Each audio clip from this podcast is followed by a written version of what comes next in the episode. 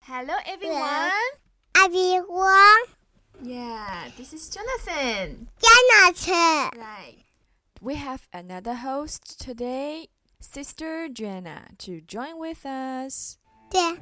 So, what's the story of today?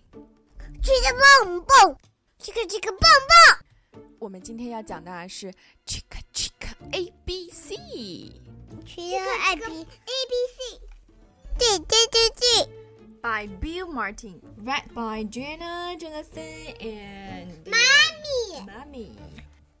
I read first and you come along with me. A told B and B told C.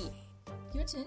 A 头 B A B 头 C Told 头的 C. C。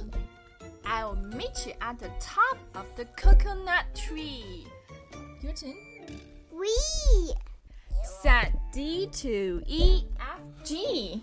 I will beat you to the top of the coconut tree. It's your turn.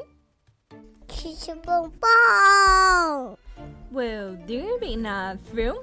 Here comes each up the coconut Nut tree. And I and J and tag along K. All on their way up the coconut tree. Your turn? 吃吃蹦蹦， Chicka chicka boom boom. Will there be enough room? Look who's coming. 对 L M N O P and Q R S and T U V. Still more. W and X Y Z. The whole alphabet up the. Oh no! It's your turn. 吃吃蹦蹦，吃吃蹦蹦。 The end.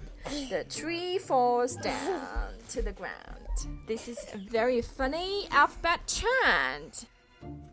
小朋友们可以和爸爸妈妈一起来玩这个 “chick chick 蹦蹦”的字母操。好了，我们要跟大家说再见啦，再见，拜拜，去宝宝， ！chick chick 蹦蹦，拜拜。拜。